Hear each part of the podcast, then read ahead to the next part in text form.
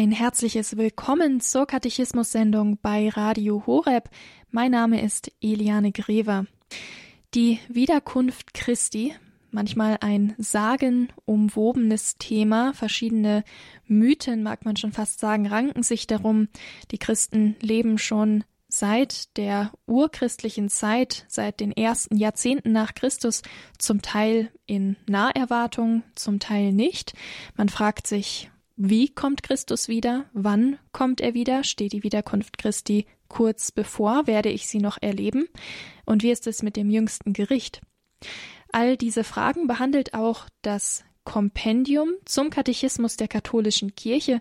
Der Katechismus der katholischen Kirche quasi das große Lehrhandbuch unseres katholischen Glaubens. Im Kompendium finden wir all diese Dinge, die dort niedergeschrieben sind, in Kurzfassung und in dieser Reihe, was wir glauben, der Katechismus erklärt, gehen wir nach und nach die Artikel des Kompendiums durch und decken so die gesamte Bandbreite unserer christlich-katholischen Glaubenslehre ab. Wir sind inzwischen schon angekommen bei der Nummer 133. Mit der starten wir auch gleich zusammen mit unserer Expertin in dieser Sendung. Es ist Dr. Margarete Strauß. Sie ist katholische Theologin, hat promoviert im Fach Neues Testament und arbeitet freischaffend als Theologin. Die erste Frage, die wir uns heute anschauen, unter der Nummer 133, beschäftigt sich mit der Herrschaft Jesu Christi. Dazu also jetzt Dr. Margarete Strauß hier in der Sendung Katechismus bei Radio Horeb. Wie herrscht Jesus der Herr jetzt? Mit dieser Frage wollen wir uns heute beschäftigen und wenn Sie das Ganze ein bisschen ausführlicher nachlesen wollen, können Sie das tun im ausführlichen Katechismus unter den Artikeln 668 bis 74. Als der Herr der Welt und der Geschichte und als Haupt seiner Kirche bleibt der verherrlichte Christus auf geheimnisvolle Weise auf der Erde, wo sein Reich in der Kirche schon als Keim und Anfang gegenwärtig ist.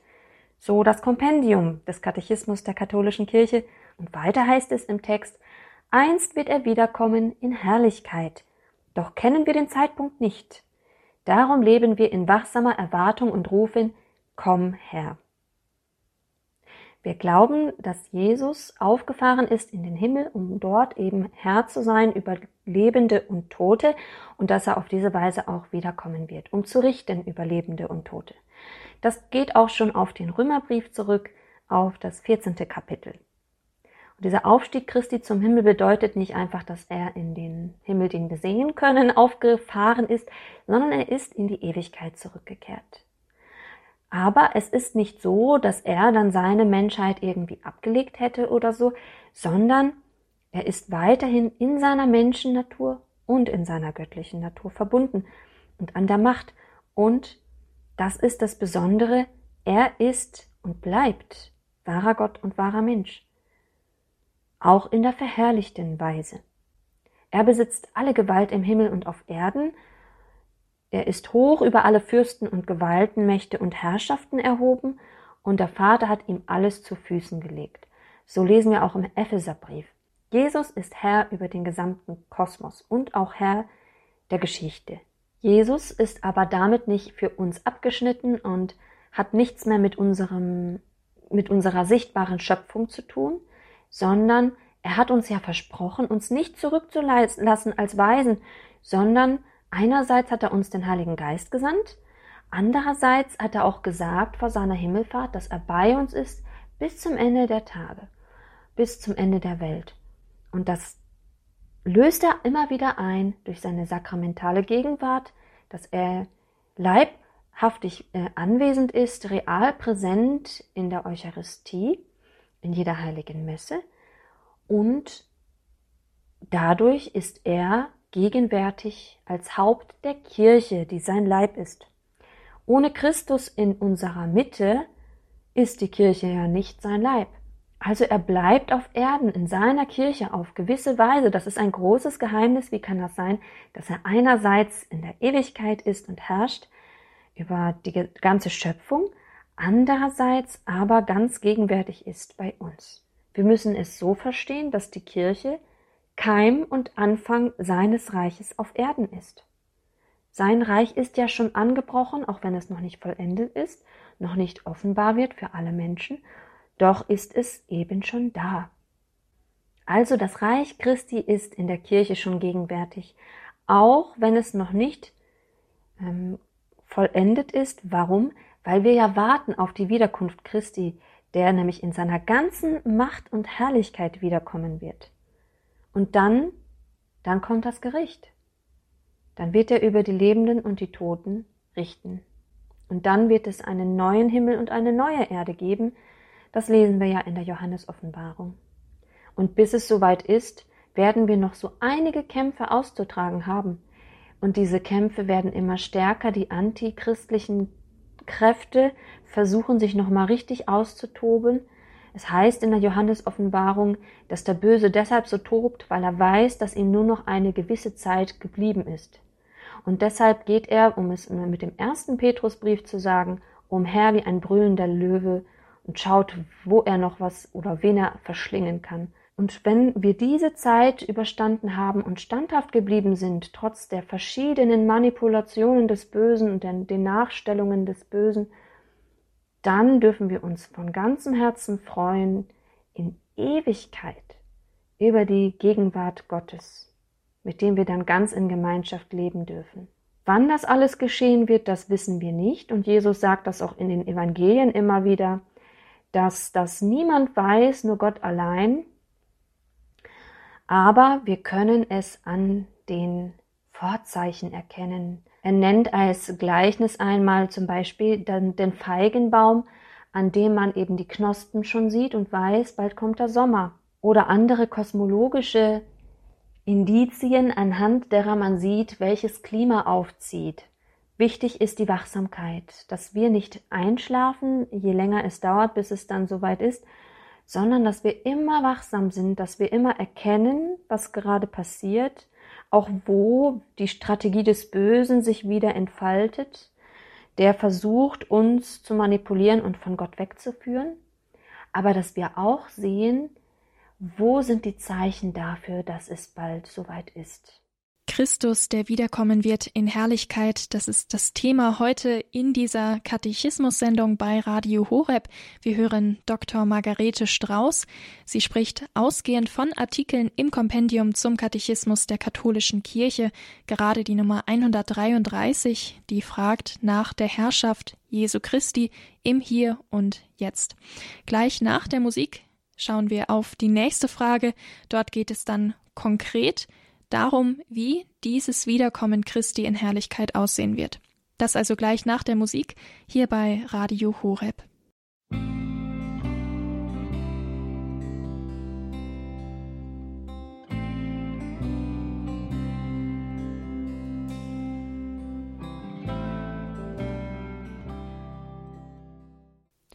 Radio Horeb Leben mit Gott. Mein Name ist Eliane Grever und in dieser Katechismus-Sendung, was wir glauben, der Katechismus erklärt, schauen wir in das Kompendium, die Kurzfassung zum Katechismus der katholischen Kirche, jetzt unter der Nummer 134. Diese Frage, die Antwort, die das Kompendium gibt und die Ausführungen, die Übersetzung in unser praktisches Leben, das gibt uns jetzt Dr. Margarete Strauß. Sie ist katholische Theologin. Wie wird das Kommen des Herrn in Herrlichkeit sein? Eine Frage, die sich anschließt an unsere zuletzt gestellte Frage, wie Jesus jetzt herrscht. Und wir haben festgestellt, wir wissen nicht, wann das ist und deshalb müssen wir umso wachsamer sein, dass wir auch die Indizien erkennen, dass es bald soweit ist. Im Grunde können wir sagen, dass wir als Kirche in einem immerwährenden Advent stehen. Also wir sind ganz erfüllt von dieser Ankunftsstimmung. Wir warten auf den Herrn, so wie das eben beim ersten Advent schon war, dass der Messias kommt, dass Gott Mensch wird, um in Jesus Christus seinen Heilsplan auszuführen. Nun warten wir auf die Wiederkunft Christi, der dann nämlich kommt in Herrlichkeit, um zu richten über die Lebenden und die Toten. Im Kompendium heißt es zu dieser Frage, wie wird das Kommen des Herrn in Herrlichkeit sein? Nach der letzten kosmischen Erschütterung dieser vergänglichen Welt wird das Kommen Christi in Herrlichkeit mit dem endgültigen Triumph Gottes in der Parosie und mit dem letzten Gericht einhergehen. So wird das Reich Gottes zur Vollendung gelangen. Was heißt Parousie? Parousie ist einerseits übersetzbar mit Wiederkunft, andererseits übersetzbar mit Gegenwart. Gemeint ist die Wiederkunft Christi, der ja versprochen hat, dass er wiederkommen wird am Ende der Tage. Und wenn er kommt, dann kommt das letzte Gericht. Schon in der letzten Folge ging es darum, dass diesem, dieser Wiederkunft Christi eine schmerzhafte Phase vorausgeht. Eine letzte Prüfung für die Kirche, die den Glauben vieler erschüttern wird. Wie es zum Beispiel im Lukas-Evangelium heißt, aber auch in den Abschiedsreden im Johannesevangelium. Dort heißt es ja zum Beispiel, euer Herz lasse sich nicht verwirren, glaubt an Gott und glaubt an mich. Besonders zum Ausdruck kommt diese letzte Prüfung durch die vielen Christenverfolgungen. Schon in der Antike gab es sehr, sehr schlimme Zeiten, in denen viele Menschen den Märtyrertod gestorben sind. Und es gibt viele Heilige, also von denen das auch bekannt ist, die wir dementsprechend verehren. Und doch haben wir jetzt in unserer Zeit eine nicht mindere Christenverfolgung, um nicht zu sagen eine zahlenmäßig sogar noch schlimmere Christenverfolgung. Die Feindseligkeit gegenüber jenen, die Christus nachfolgen, wird immer schlimmer.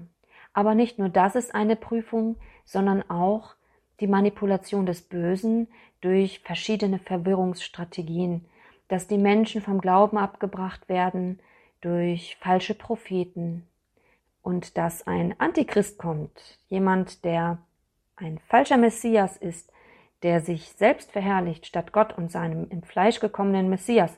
Und das wird für uns noch eine ganz große Herausforderung, standhaft im Glauben zu bleiben. Wir sind als Kirche der Leib Christi.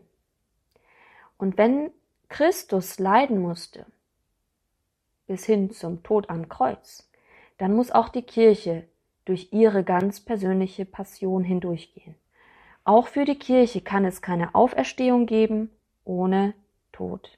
Kein Ostern ohne Karfreitag. Aber wir sind auf diesem Weg nicht allein. Und das ist es, was uns absolut tröstet, dass wir wissen, der Herr lässt uns nicht als Weisen zurück. Er gibt uns alles, was wir brauchen, um durch diese Passion hindurch in das Reich Gottes eingehen zu können. Dr. Margarete Strauß hier in der Sendung Katechismus bei Radio Horeb über das Kommen Christi in Herrlichkeit. Wir schauen gleich auf die nächste Frage, die Nummer 135, die Frage nach dem jüngsten Gericht, etwas, was immer Hand in Hand zusammengeht, die Wiederkunft Christi und Christus, der endgültig die Lebenden und die Toten richtet. Dazu also jetzt Dr. Margarete Strauß unter der Nummer 135 im Kompendium. Wie wird Christus die Lebenden und die Toten richten? Im Kompendium des Katechismus der katholischen Kirche heißt es dazu, Christus wird mit der Vollmacht richten, die er erworben hat als Erlöser der Welt, der gekommen ist, um die Menschen zu retten. Die innersten Gesinnungen der Herzen sowie das Verhalten eines jeden gegenüber Gott und dem Nächsten werden aufgedeckt werden. Jeder Mensch wird nach seinen, Werk seinen Werken entweder mit Leben erfüllt oder für die Ewigkeit verdammt werden so wird das Vollmaß Christi erreicht, in dem Gott alles in allem sein wird. Zuletzt ging es darum, wie es wird, wenn Jesus wiederkommt, beziehungsweise was uns alles als, Christen, als einzelne Christen, aber auch als gesamte Kirche erwartet in der Zeit davor, die eben sehr, sehr schmerzhaft ist. Und besonders die letzte Prüfung mit den Verfolgungen, mit den Verwirrungen, mit dem Glaubensabfall. Wenn es dann soweit ist und Christus wiederkommt, dann kommt er als Richter. Bei seinem ersten Kommen kam er als Erlöser, um die Welt zu retten.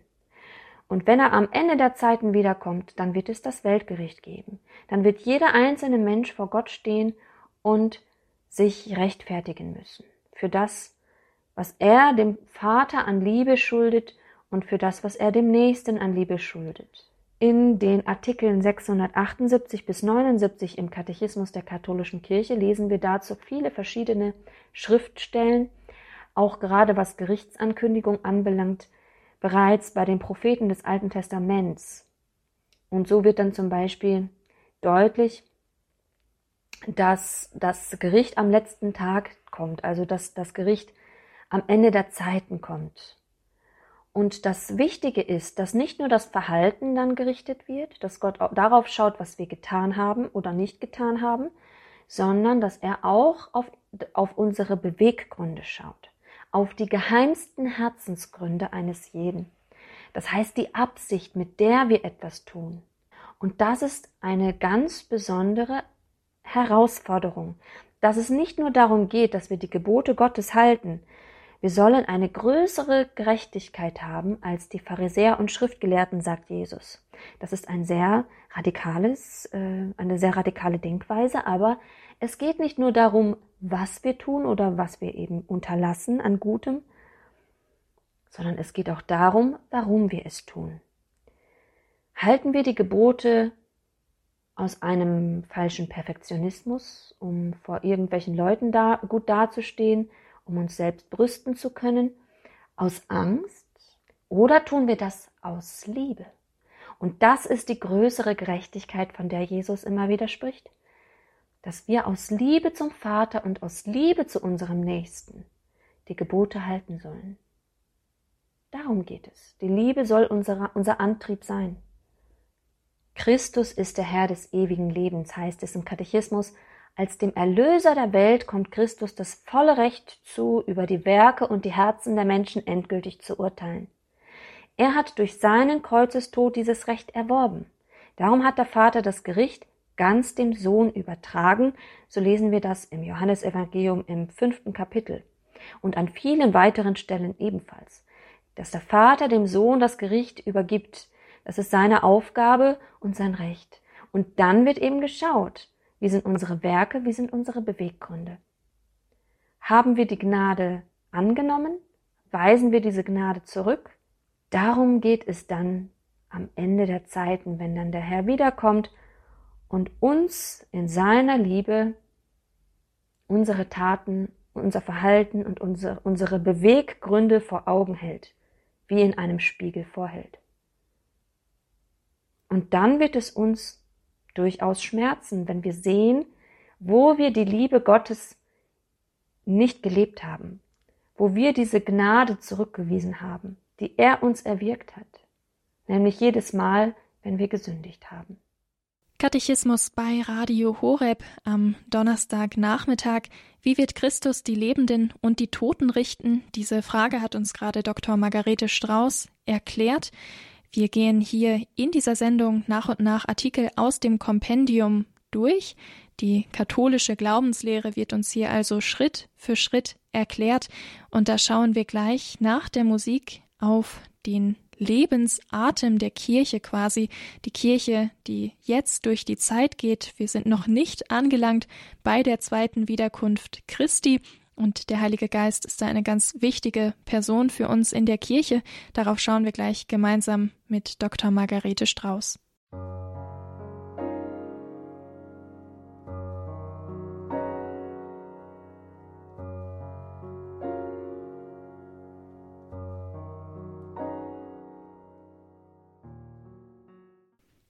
Katechismus-Sendung bei Radio Horeb. Wir schauen jetzt in das Kompendium zum Katechismus der katholischen Kirche auf die Nummer 136. Dazu hören wir Dr. Margarete Strauß. Was will die Kirche sagen, wenn sie bekennt, ich glaube an den Heiligen Geist? Das Glaubensbekenntnis, um das es ja insgesamt hier geht, ist ja trinitarisch strukturiert. Es geht um Vater, Sohn und Heiligem Geist und wir beginnen jetzt also den dritten Teil ähm, in dem es eben um Bekenntnisformeln geht, um Glaubensformeln, die den Heiligen Geist, die dritte Person Gottes, in den Blick nimmt. Nachlesen können Sie diesen ersten Zugang, den ersten allgemeinen Zugang zum Heiligen Geist im Katechismus unter den Nummern 683 bis 86. Und im Kompendium heißt es hier im zusammenfassenden Text, an den Heiligen Geist glauben heißt bekennen, dass er die dritte Person der heiligsten Dreifaltigkeit ist, die vom Vater und vom Sohn ausgeht und mit dem Vater und dem Sohn angebetet und verherrlicht wird. Der Geist wurde in unser Herz gesandt, damit wir das neue Leben als Kinder Gottes empfangen. Über den Heiligen Geist gibt es so viel zu sagen und da gibt es auch sehr viele Schriftstellen bereits im Alten Testament. Es beginnt ja schon in der Genesis, wo der Geist Gottes über dem Wasser schwebt und es geht so weiter bis in die Neuschöpfung in der Johannes-Offenbarung, wo es der Heilige Geist ist, durch den hindurch alles neu geschaffen wird, erneuert wird. Im Katechismus lesen wir gleich zu Anfang ein Zitat aus dem ersten Korintherbrief. Und das ist wichtig, denn damit beginnt auch unser Nachdenken über den Heiligen Geist. Denn es heißt, keiner kann sagen, Jesus ist der Herr, wenn er nicht aus dem Heiligen Geist redet. Jesus ist der Herr ist nämlich ein Glaubenssatz, den wir nur sprechen können, wenn wir die Augen unsere, wenn uns die Augen unseres Glaubens geöffnet wurde. Wir sehen das an den Aposteln. Die sind zuerst total ängstlich, haben sich verbarrikadiert und dann kommt der Heilige Geist am Pfingsttag und öffnet ihnen die Augen und alles, was Jesus ihnen gesagt hat, was sie vielleicht gar nicht verstanden haben, diese ganzen Puzzleteile, ergeben plötzlich ein Puzzlebild. Ihnen werden die Augen geöffnet, aber nicht die Augen des, die biologischen Augen, sondern die Augen des Glaubens. Und so können sie plötzlich alles verstehen. Ihnen wird die Erkenntnis geschenkt. Und mit dem Heiligen Geist muss deshalb alles beginnen. Und so beginnt auch die Kirche mit dem Heiligen Geist. Nicht nur die Erkenntnis ist geschenkt, sondern mit dem Heiligen Geist wird der Kirche sozusagen der Lebensatem eingehaucht, die Sakramente, alles erfährt plötzlich dadurch seine Wirkung. Der Geist ist auch in unsere Herzen eingegossen durch die Taufe und natürlich auch durch die Firmung nochmal dann verstärkt. Und auf diese Weise werden wir neu geboren zu Kindern Gottes. Wir werden dadurch neu geboren in diese neue Schöpfung, können uns als Kinder Gottes betrachten und so ein neues Leben beginnen und wir werden so dann auch zu Erben im Reich Gottes. Der Geist Gottes ist es schon, der bei der ersten Schöpfung den Menschen zum Leben erweckt. Wenn Gott eben seinen Odem eingießt durch die Nase in den Menschen. Und so ist es auch bei der zweiten Schöpfung, bei der neuen Schöpfung durch die Taufe, dass uns das Leben eingehaucht wird. Es betrifft nun aber das ewige Leben. Wir werden zum Leben erweckt vom Glauben her. Der Geist weckt unseren Glauben. Uns wird der Glaube geschenkt. Und die Aussage, dass er mit dem Vater und dem Sohn angebetet und verherrlicht wird, kommt Ihnen bestimmt bekannt vor. Im großen Glaubensbekenntnis beten wir das, dass er eben vom Vater und vom Sohn ausgeht, das ist ähm, das spezifisch katholische, und dass er zusammen mit dem Vater und dem Sohn angebetet und verherrlicht wird und deshalb auch Person ist. Der Heilige Geist hat also eine wichtige Stellung in der Heilsökonomie Gottes.